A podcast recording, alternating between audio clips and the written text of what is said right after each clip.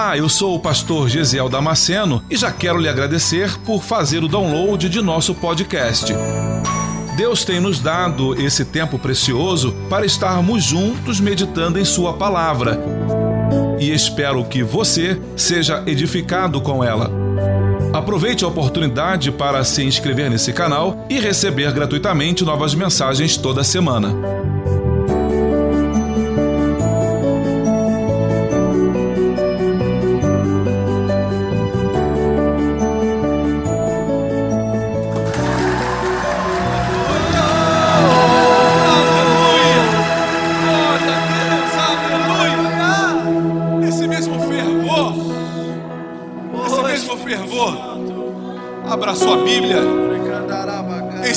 Crônicas, no capítulo 17. Aleluia. Deus de amor. Quantas testemunhas do amor de Deus nós temos aqui nesta noite? Eu, eu, eu, eu sou testemunha do amor do Senhor. Eu sou testemunha do cuidado do Senhor. O quanto Deus tem, tem guardado a minha vida e conduzido a minha vida. Mais alguém comigo aí? Aleluia! Aleluia! Segundo Crônicas, capítulo 17, do versículo 1 ao versículo 6. É tão gostoso ouvir barulho de Bíblia, de, de folha passando. Eu gosto tanto de ouvir isso. Nada contra as digitais, tá? Eu também tenho. Eu também tenho. Eu também tenho. Quantos aqui acharam? Diga amém. Aleluia. O texto diz assim: E Josafá, seu filho, reinou em seu lugar e fortificou-se contra Israel. E pôs gente de guerra em todas as cidades fortes de Judá e guarnições na terra de Judá, como também nas cidades de Efraim, que Asa, seu pai, tinha tomado. E o Senhor foi com Josafá, porque andou nos primeiros caminhos de Davi, seu pai, e não buscou os Balaíns. Antes, buscou ao Deus de seu pai e andou nos seus mandamentos, e não segundo as obras de Israel. E o Senhor confirmou o reino nas suas mãos. E todo Judá deu presente a Josafá e teve riquezas e glória em abundância. E exultou-se o seu coração em seguir os caminhos do Senhor, e ainda tirou os altos e os bosques de Judá. Você pode tomar o teu lugar. Aleluia! E meu coração nessa noite está fervendo com esta palavra que o Senhor ministrou à minha vida esta semana. Você leu comigo o versículo 1 ao versículo 6 falando sobre Josafá. Josafá é filho de Asa, o rei de Israel. Asa não viveu muito bem conforme Deus queria que ele vivesse. Por isso o seu, o seu reinado não foi tão, tão impactante quanto deveria ter sido. Mas quando Asa morre, o filho dele, Josafá, assume o reinado. E por causa de um posicionamento de Josafá, quando ele assume o reinado, ele se posiciona. Deus o coloca no trono e ele tem um posicionamento diferente do de seu pai, o rei Asa. Por causa desse posicionamento, é que Josafá vai, segundo o capítulo 17, experimentar tanta riqueza, tanta glória e tanta prosperidade. O que, que esse texto, o que, que Deus ministrou ao meu coração esta semana? Isto é um princípio. E o princípio, ele independe de lugar e tempo, de cultura, porque ele é um princípio. Qual é o princípio desta palavra? Que se eu me dedicar na vontade do Senhor, encaminhar na presença dEle, buscar a presença dEle, fazer a vontade do Senhor, Deus abre as janelas e as portas do céu sobre a minha vida. A tal ponto, a tal ponto, das pessoas começarem a se assustar em ver o que Deus está fazendo. Quando eu peguei esse texto para ler, eu, eu são apenas 19 versículos, então eu li, li li algumas vezes. O texto diz que ele conquistou riquezas e glórias e honras porque decidiu não apenas caminhar na presença de Deus, mas porque decidiu fazer a nação caminhar junto na mesma direção. Josafá ele, ele entende que ele precisa priorizar a vontade do Senhor e caminhar na presença do Senhor, e ele faz isso. Mas o grande diferencial do Josafá é ele resolver pegar a nação e puxar toda a nação na mesma direção. Uma das quem trabalha na área de finanças e economia, quem fez economia vai concordar comigo que uma das ferramentas para se analisar o crescimento econômico de uma cidade, de um estado, de uma nação, uma das, das ferramentas para isso é observar crescimento imobiliário, é observar a construção civil. A construção civil ela aponta e sinaliza que há ou um crescimento ou uma queda na economia daquela, daquele lugar. E se você pegar o texto para ler, você vai perceber que ele cresceu porque construiu várias cidades. Então, é uma coisa confirmando a outra. Josafá cresceu e prosperou de forma extraordinária, de forma exponencial. E eu quero enfatizar aqui então para você que esse crescimento de Josafá ele está atrelado ao posicionamento dele em Deus em Deus. Então, na autoridade do nome de Jesus, eu preciso dizer para você nesta noite: a tua vida vai dar uma guinada absurdamente diferenciada, a partir do momento em que você se posicionar diante do Senhor, buscando a presença dEle, fazendo a vontade do Senhor. A tua vida dela dá uma guinada, porque isso é um princípio. Então é o, é o poder de Deus sendo derramado quando nos dedicamos ao ensino da palavra. E é isso que você vai observar no texto. Tema da mensagem de hoje é o ensino da palavra traz prosperidade.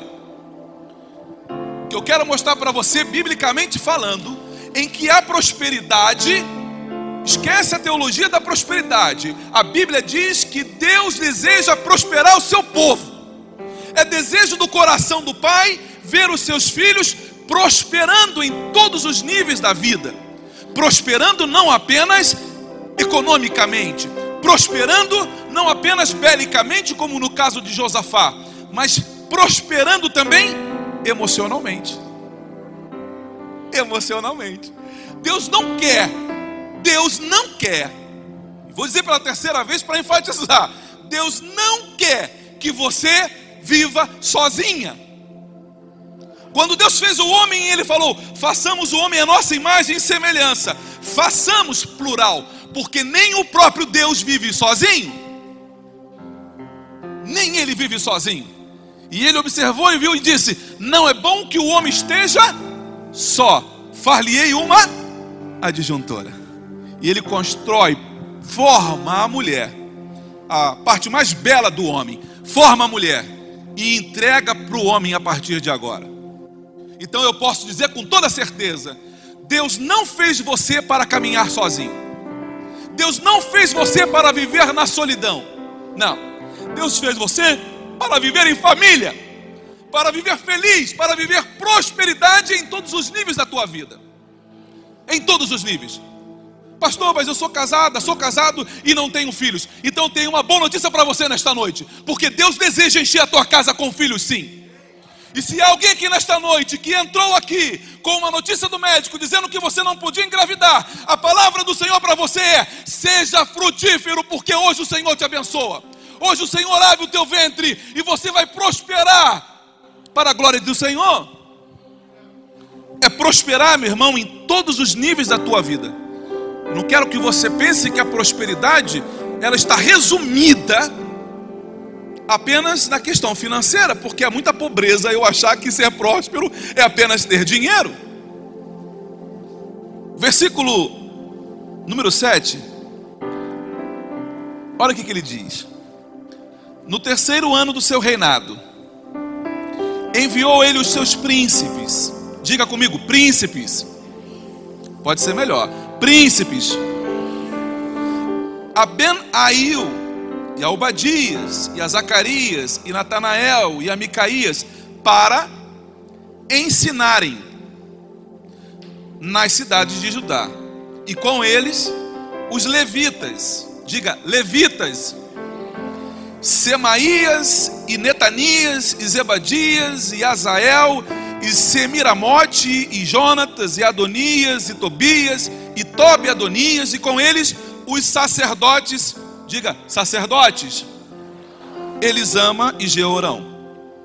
Então o rei Josafá, no terceiro ano do seu reinado, ele decidiu que toda a nação iria aprender acerca de Deus. Ele chamou então os seus príncipes, ele chamou os seus levitas e ele chamou os seus sacerdotes. Ele chamou a nata.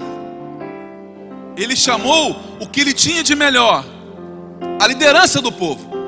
E mandou que esse povo fosse para a cidade de Judá ensinar a palavra do Senhor. Para uma nobre missão, escolha os melhores. Por essa razão Deus te escolheu. Porque de tudo que tinha por aí, Deus separou os melhores para fazer a obra dele. Meu irmão, deixa eu dizer uma coisa para você. Eu não estou aqui para massagear o teu ego, não. Mas eu estou para dizer uma coisa. Estou aqui para dizer uma coisa para você. Deus te escolheu.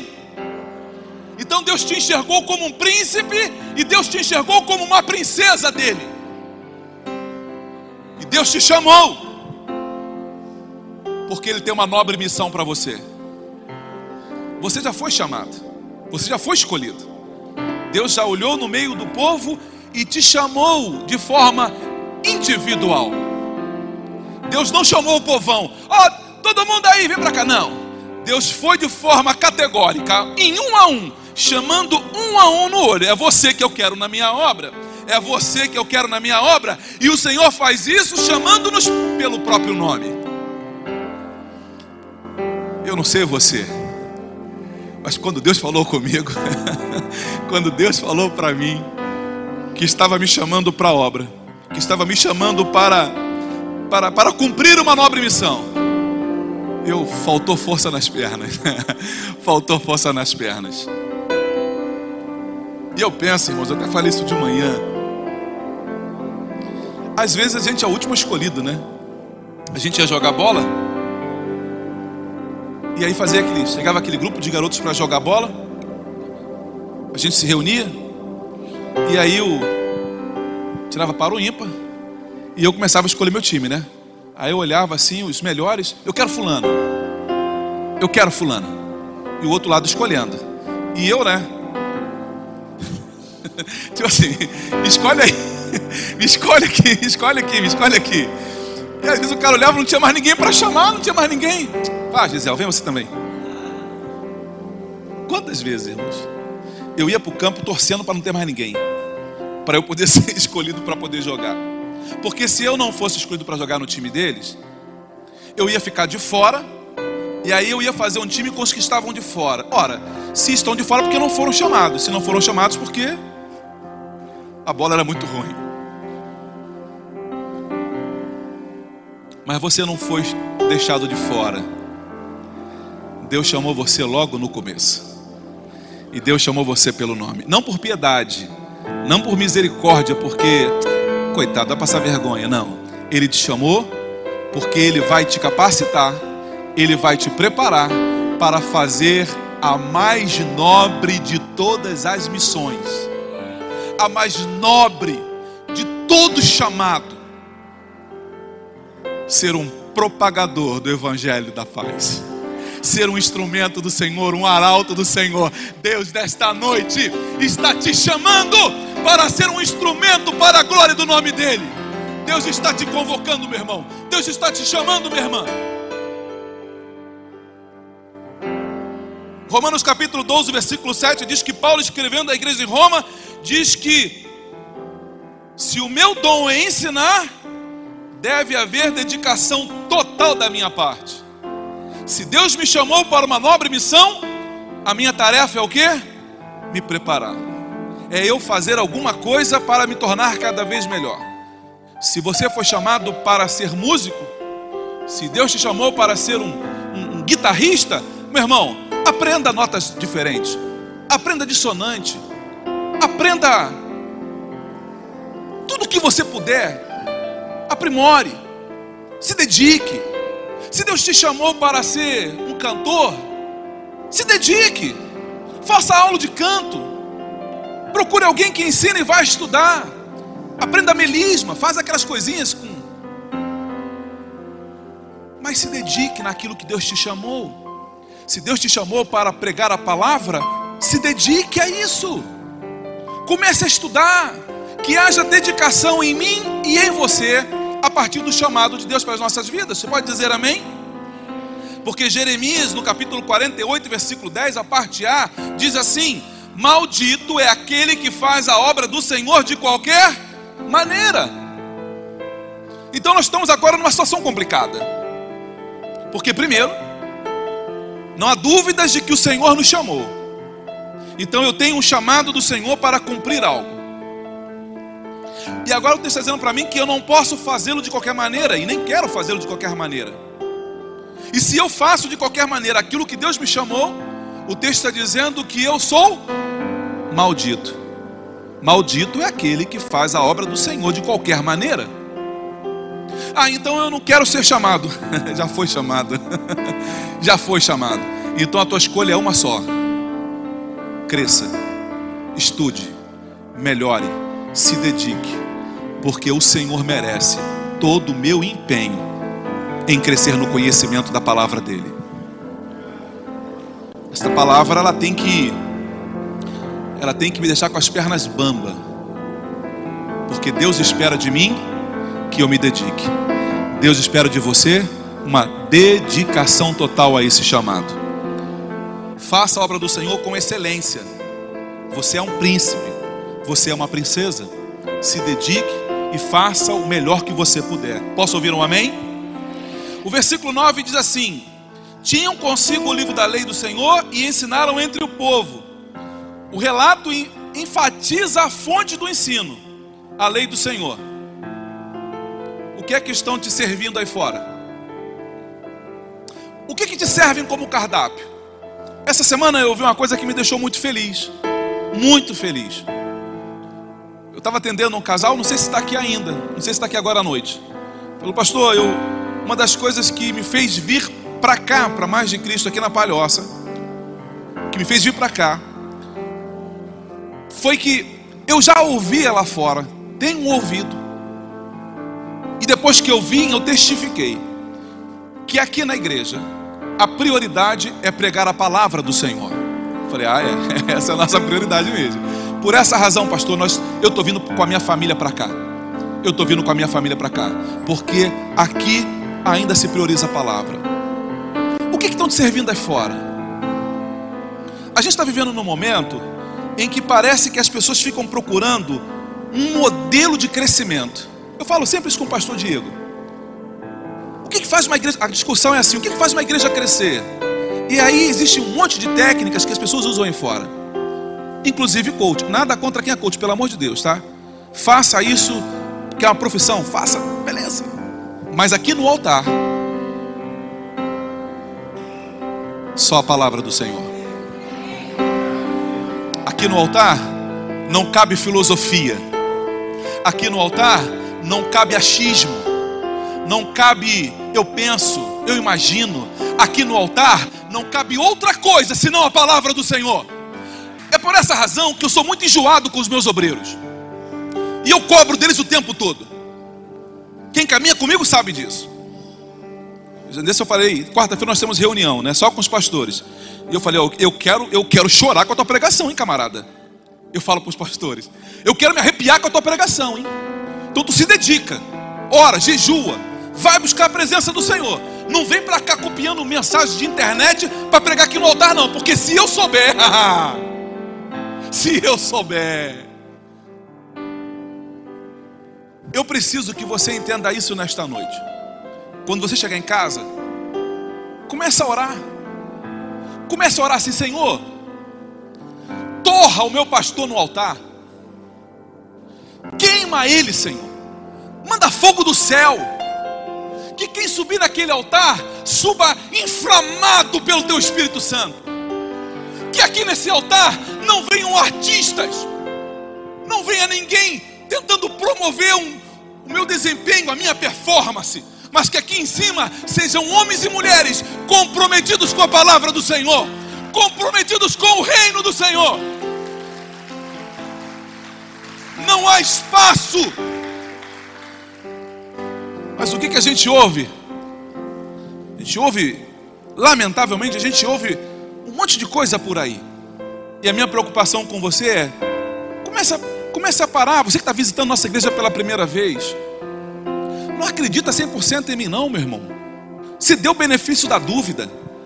Começa a, a, nas igrejas por onde você vai e aqui neste altar. Comece a perceber se o que prega aqui em cima, se é de fato Bíblia ou se é outra coisa. E se aqui neste altar, se começar a pregar outra coisa que não seja a palavra do Senhor, procure outro lugar urgente. Cuide da tua alma. Se aonde você está indo ou estava indo, se lá a prioridade não é a palavra do Senhor, foge de lá, meu irmão. O que, que você está comendo? Um dia, eu fui comprar, eu era boy, fui comprar o almoço de um, de um rapaz lá da empresa. Ele ganhava bem, operador de, da Bolsa de Valores. Pediu para eu comprar a refeição dele.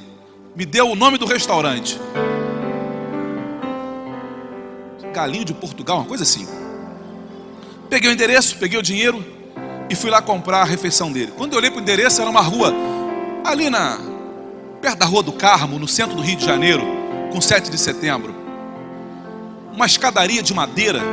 Eu fiquei assustado lá de baixo. Falei, aqui deve ser pegadinha. Eu comecei a subir as eu subia e a escada ia fazendo aqueles barulhos. Quando eu cheguei lá em cima, que eu olhei era um salão assim como esse, um salão enorme, cheio de cadeiras e mesas, um negócio amontoado. Eu fui até a cozinha e fui fazer o pedido porque era uma quentinha. O cara mandou, o garçom mandou eu entrar, eu fiquei na cozinha olhando lá para dentro. E de repente, quando eu passei o pedido, ah, é o do fulano, né? Sim, sim, vou fazer já. Ela botou a quentinha, ela foi lá no, no fogão, pegou a concha de feijão e veio aquele pingando assim, ó. Aí jogou na quentinha. Aí ela, eu achava mais fácil ela pegar a quentinha e levar até o lugar. Mas ela foi fazendo isso. Ela pegava o arroz, jogava lá. E aí misturou arroz com macarrão. Mas o que me assustou não foi isso. Que ela baixou e foi debaixo de um balcão e pegou um. Sabe aqueles caibros que você coloca debaixo do carro quando você colocava o macaco para levantar o carro? Um pedacinho de caibro desse tamanho assim. Ela botou em cima da mesa, pegou uma faca de serra e começou a cortar aquilo. Eu falei, ué, o que, que é isso? Era um negócio acima dessa largura, mais ou menos. Ela cortou aquilo. Eu falei, Jesus, aquilo é carne assada. Ela botou aquilo na quentinha do rapaz, foi lá na concha, pegou o molho que estava quente, veio pingando aquele negócio, e ela jogou assim por cima da carne, por cima do macarrão. Eu falei, Jesus, eu não acredito que esse cara vai comer esse negócio. Em muitas cozinhas, se nós tivéssemos acesso, nós não comeríamos daquela comida. Se nós víssemos algumas cozinhas por aí, nós jamais sentaríamos numa mesa para comer. Por que, que você acha que com a palavra do Senhor e com o culto é diferente? Homens que sobem para pregar sem compromisso com o altar, sem compromisso com Deus. É performance. É performance apenas. Oh. E aí faz careta.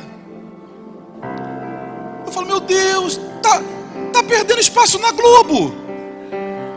Tá perdendo, nem sei se a Globo existe ainda, porque eu já não assisto televisão há muito tempo.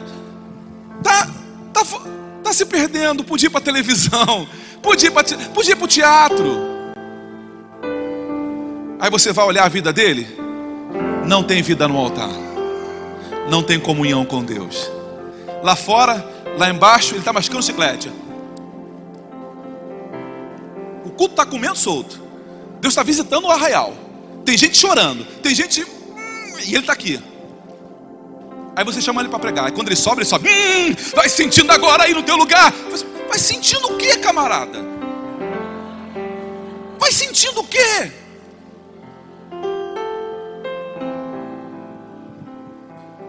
Cuidado com o lugar aonde você está comendo. Aqui, vamos continuar priorizando a palavra do Senhor. Pedro, ali em Atos capítulo 6, versículo 4, Pedro diz assim: Então nós nos dedicaremos à oração e ao ensino da palavra. Sabe qual é a minha função como pastor? É cuidar do rebanho, é visitar. Eu falei para uma querida do Senhor ali agora, antes do culto começar. Não, pastor, é que eu não quero lhe dar trabalho. Minha filha, se você não me der trabalho, eu estou desempregado. Porque o pastor tem que ter trabalho. O meu trabalho é cuidar da ovelha. O meu trabalho é cuidar da ovelha. O meu trabalho é ler a palavra, é estudar a palavra, é orar. Se, se você não me deixar cuidar da tua vida espiritual, eu estou desempregado. Esse é o meu papel. É claro que com a igreja crescendo, vai se tornando cada vez mais difícil. Por essa razão, nós precisamos de ter obreiros bem preparados para ajudar a cuidar do rebanho do Senhor. Esses dias, eu cheguei aqui na igreja, e foi, foi ontem. Eu cheguei na igreja, fui, fui fazer um gabinete pastoral. Vocês tinham chegado logo depois, né? Foi antes de vocês chegarem.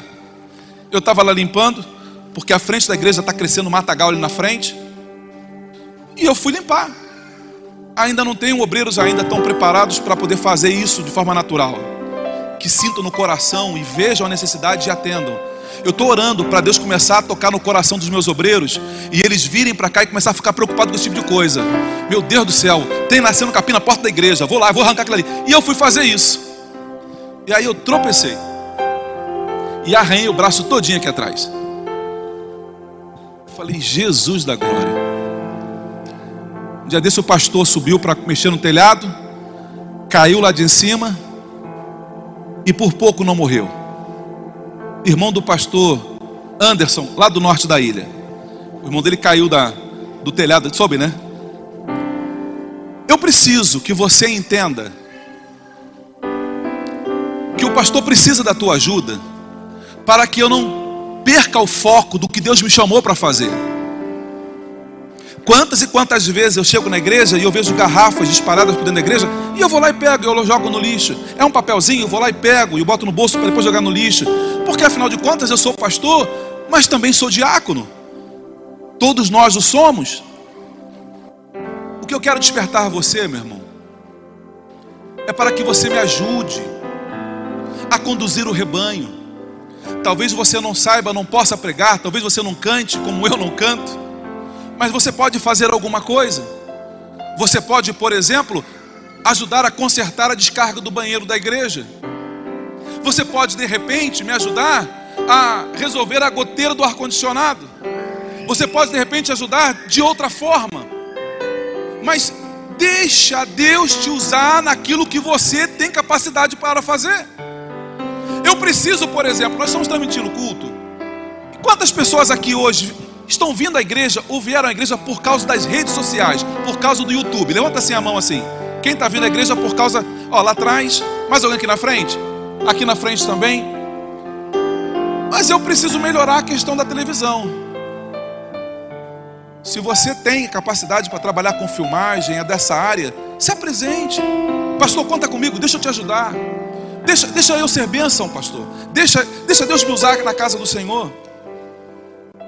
Eu preciso me dedicar mais a isso.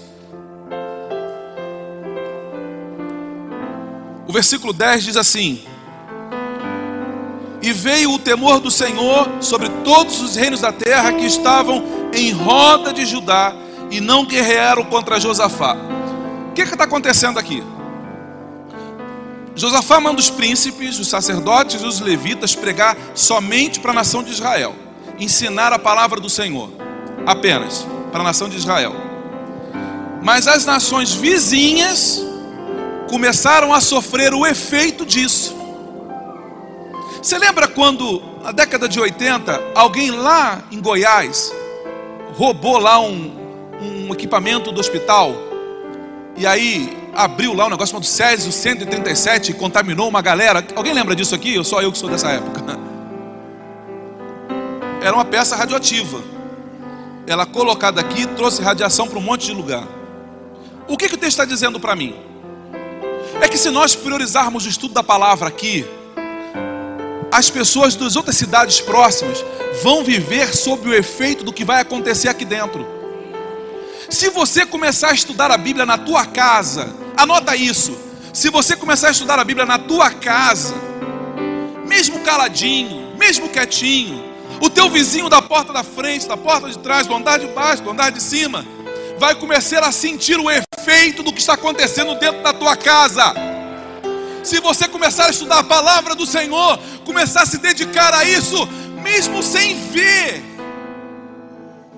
porque o Espírito começa a atuar. O Espírito Santo começa a atuar. E o texto diz que eles experimentaram um tempo de paz. Por quê? Só porque começaram a estudar a palavra. Deus deseja te abençoar, meu irmão. Deus deseja que você tenha paz. Jesus falou: Não vos dola como o mundo dá. E como é que você pode provar paz? Estudando a palavra. Você pode dizer amém? Alguns dos filisteus, versículo 11: E alguns dentre os filisteus traziam presentes a Josafá com o dinheiro do tributo, também os arábios. O que, que é isso aqui? Olha que interessante. Os filisteus e os arábios eram inimigos mortais de Israel. Mas porque Israel começou a estudar a Bíblia, o texto está dizendo que os filisteus e os arábios começaram a abençoar a nação de Israel. Aquele vizinho que está te perseguindo, teu chefe no trabalho que está te perseguindo, teu professor da faculdade que está te perseguindo, ele vai começar a abençoar a tua vida quando você começar a se dedicar a estudar a palavra. Ah, pastor, peraí. É o que está na escritura. Eles começaram a se dedicar ao estudo da palavra. E aí, de repente, aquele, o ímpio começou a abençoar o outro. começou a abençoar. Ah, olha, eu não sei porque eu estou fazendo isso, mas é, te indicou para uma promoção. As portas da bênção serão abertas sobre a tua vida, não importa em que direção você vá. Qualquer direção que você vá, você vai ser abençoado. Por quê? Porque há uma palavra do Senhor sendo liberada. Se você amar a palavra do Senhor sobre todas as coisas, a bênção do Senhor ela vai te alcançar. Ame a palavra do Senhor. Versículo 12 diz assim: Deixa eu ler o versículo 12. Cresceu, pois, Josafá e se engrandeceu extremamente e edificou fortalezas e cidades de munições em Judá. O conhecimento da palavra traz prosperidade. Josafá cresceu, engrandeceu extremamente e construiu cidades fortificadas. A prosperidade do Senhor, ela vem na sua vida quando você começa a se dedicar ao estudo da palavra. Eu fiz questão de Faço questão que você anote esses versículos e que você releia o que eu estou dizendo aqui, releia em casa, para que você não diga que o pastor está forçando o texto. Não, pastor, você deu uma forçadinha no texto lá. Não dei, não. Cresceu, pois Josafá. Cresceu por quê? Leia o que ele fez antes. Ele priorizou o estudo da palavra do Senhor. Você quer prosperar? Comece a ler a palavra. O que, que Deus diz para Josué no capítulo 1, versículo 8? Não deixe de falar as palavras deste livro da lei, de meditar nelas de dia e de noite, para que se cumpra fielmente tudo o que nele está escrito. Só então os teus caminhos prosperarão e você será bem-sucedido. É o próprio Deus quem diz isso para Josué. Josué se dedica a ler, estudar essa palavra e meditar nela, porque se você fizer isso, Josafá, aonde, ou Josué, aonde você for, você vai prosperar. Ué, mas quer dizer que é só estudar a palavra que eu prospero? É o que o texto está dizendo. Comece a estudar a palavra, comece a ler a palavra, comece a se dedicar com isso. Que a prosperidade ela vai te alcançar. Você não precisa correr atrás da prosperidade, meu irmão. Ela é ela que vem atrás de você.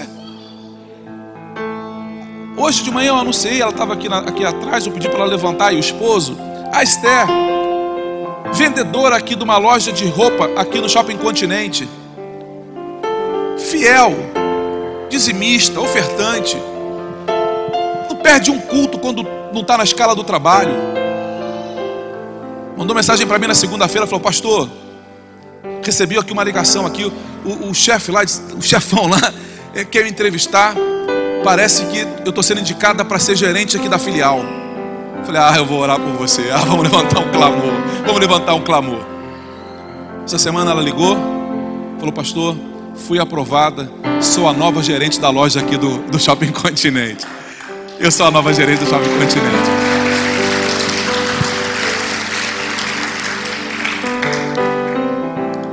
Por que, irmãos, que eu estou dizendo isso? Está aqui. A irmã me parou agora no meio do culto ali. Ela me parou rapidinho para contar o testemunho. Tava, tinha feito um pedido para o governo. A liberação não saía. Como não saiu, cadê? É a esposa acho que do Roberto Carlos, né? Faz assim com a mão. Falou, pastor, pediu auxílio trancado, em análise, em análise, em, desde o ano passado, em análise, não liberava o dinheiro para mim. E deu um negócio assim, vai lá e olha de novo. E ainda estava em análise. Mas quando ela clicou no botão, ela viu o dinheiro lá liberado para ela. Ela falou: O que, que é isso aqui? O que, que é isso aqui? Está liberado o dinheiro. Mas continua lá, em análise. Pastor, eu não sei que dinheiro é esse. Mas eu sei que o Senhor liberou. Mas não falta um culto. Não falta um estudo bíblico. Ela e o esposo. Não falta um estudo. Não falta um seminário. Meu irmão, quando você entender isso, quando você aprender este princípio, você vai começar a viver coisas extraordinárias em Deus. Posso ouvir um amém? Salmo 119, versículo 105: Lâmpada para os meus pés é a tua palavra e luz para o meu caminho. Quem tem luz para o caminho não vai tropeçar em lugar nenhum. Aonde você for, você vai prosperar. Qualquer decisão que você tomar, você vai ser fiel, você vai ser feliz. Por quê? Porque a claridade. Você consegue ver claramente, você consegue caminhar tranquilamente, porque é a luz onde você está. Salmo 107, versículo 20: Ele enviou a sua palavra e os curou e os livrou da morte. Nesta noite, a palavra do Senhor foi liberada. Deus está curando aqui neste lugar nesta noite. Há uma unção de cura neste lugar nesta noite. O Senhor deseja curar a tua alma. Deus deseja curar esse coração aflito, angustiado. Deus deseja curar você por completo, meu irmão. Não é apenas o exterior, não, apenas o corpo, não. A alma também. Nesta noite, eu sei que o Senhor tem vidas que Ele está curando aqui neste lugar, neste auditório. Enviou-lhes a Sua palavra e os curou. O conhecimento da palavra forma homens valentes e preparados para a guerra. Versículo 13. Olha o que o texto diz: E teve muitas obras na cidade de Judá, e gente de guerra e varões valentes. O estudo da palavra promoveu crescimento entre o povo, habilitou o povo para a guerra. Por que, que você vê muita gente dentro da igreja que por qualquer coisa desanima? Porque ainda não é soldado de guerra, ainda é só um conscrito. É só um conscrito. Como é que se forma homens de guerra? Irmãos, assim, olha. Normalmente, eu atendo no gabinete e é fácil de fazer análise. A pessoa toca a vida toda, vive toda esbudegada. Aí você vai conversar. Às vezes não sabe nem onde está a Bíblia em casa. Pastor, sumiu. Alguém roubou minha Bíblia, pastor. Alguém roubou minha Bíblia. Roubaram a tua Bíblia, meu irmão. Roubaram, pastor. Quanto tempo tem isso? Ah, uns 15 anos. Eu vou fazer uma campanha na igreja para te dar uma Bíblia. Bota um alarme nela, uma trava de segurança, né? Bota um alarme contra roubo. Irmão, não tem outro caminho. Se eu e você não nos dedicarmos ao estudar a palavra, seremos crentes raquíticos que qualquer coisa nos entristece. Ah, fiquei magoado. Eu fiquei triste, pastor. Eu fiquei magoado. Por qualquer coisa a gente sai da igreja. Pessoas que saem da igreja por qualquer coisa é porque falta intimidade com a palavra do Senhor. Deus deseja fortalecer o teu caráter. Deus deseja fortalecer as suas pernas, as suas mãos. Você foi chamado para uma batalha, para uma guerra. Deus está contando com você, então prepare-se, meu irmão. Não deixe qualquer coisa te tire do caminho, te tire do foco. Para encerrar, o versículo 16 diz assim: E após ele, Amazias, filho de Zic, que voluntariamente se entregou ao Senhor. Você percebe que não está dizendo que ele se entregou a Josafá? Não foi alguém que se entregou a Josafá. O texto está dizendo que Amazias se entregou ao Senhor. Aonde a palavra é ministrada, as pessoas se entregam ao Senhor. Eu não preciso nem esquentar a cabeça, meu irmão. A palavra está sendo ministrada. A Bíblia diz que enquanto eles ministravam a palavra, Deus dava crescimento à igreja. Se acostume, comece a se acostumar aqui na nossa igreja, porque cada vez serão cenas mais constantes. Pastor nem acabou de pregar, nem fez o convite, mas já tem gente levantando e vindo aqui à frente aceitando Jesus. O pastor, o pastor nem fez o convite ainda, ele está só pregando. Mas de repente o coração começou a queimar e eu falei: agora, eu, eu não vou esperar o apelo, não. Vamos começar a levantar do meio da igreja e vindo aqui para frente ajoelhar. Não se escandalize, não se espante, porque isso acontece porque é o Senhor agindo. O texto diz que ele voluntariamente se entregou ao Senhor. Voluntariamente ele disse: Eu quero me entregar ao Senhor Jesus. Não teve nem convite, ele se entregou. Você lembra quando Pedro estava lá na casa de Cornélio? A Bíblia diz que Pedro estava na casa de Cornélio e ele estava ensinando a palavra do Senhor quando de repente todos, coletivo universal, todos na casa de Cornélio foram batizados com o Espírito Santo e começaram a falar em outras línguas. Quando isso aconteceu? Enquanto estudavam a palavra do Senhor. Então prepare-se, igreja, para vocês começarem a ver acontecendo aqui dentro, no meio do culto, pessoas sendo batizadas com o Espírito Santo. Porque é nisso que eu creio. No meio do culto, vai ter pessoas falando em língua estranha. Puf, foi tocado lá atrás mais um batizado, mais o outro batizado. Por que, pastor? É o pastor que faz isso? De forma nenhuma. É quando a palavra é ministrada, quando a palavra é ensinada, há conversões de alma para Jesus, há batismo com o Espírito Santo, há cura. Eu não vou precisar chamar ninguém aqui na frente para receber oração pela cura, não. Você vai vir aqui para dizer assim, pastor, eu vim aqui só para agradecer, já fui curado. Porque enquanto a palavra está sendo ministrada, o Senhor está agindo no meio do arraial. Deus está curando, Deus está restaurando, Deus está trazendo de volta. Ah, meu irmão, você precisa crer nisso porque Deus já começou a fazer. Já está acontecendo aí atrás. Você lembra? Atos capítulo 8, versículo 30, o texto diz que o ministro da fazenda da Etiópia, o ministro da fazenda da Etiópia, estava na limusine dele, e ia ao profeta Isaías. Felipe passou do lado e falou, perguntou para ele: o senhor entende o que está lendo?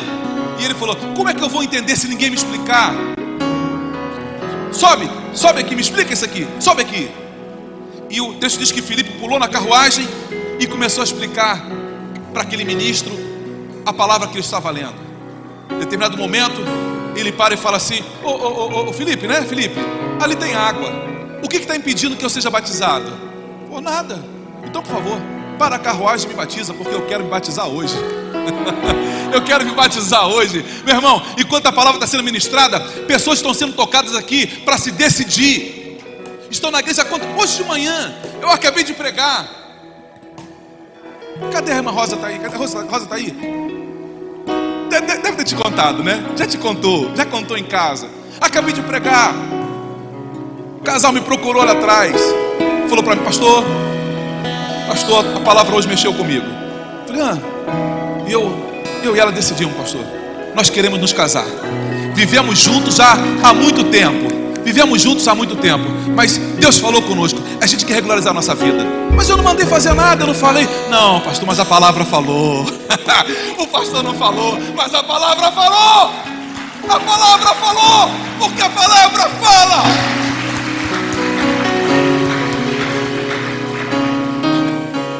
Pela força do meu braço, como cantou o pastor Diego.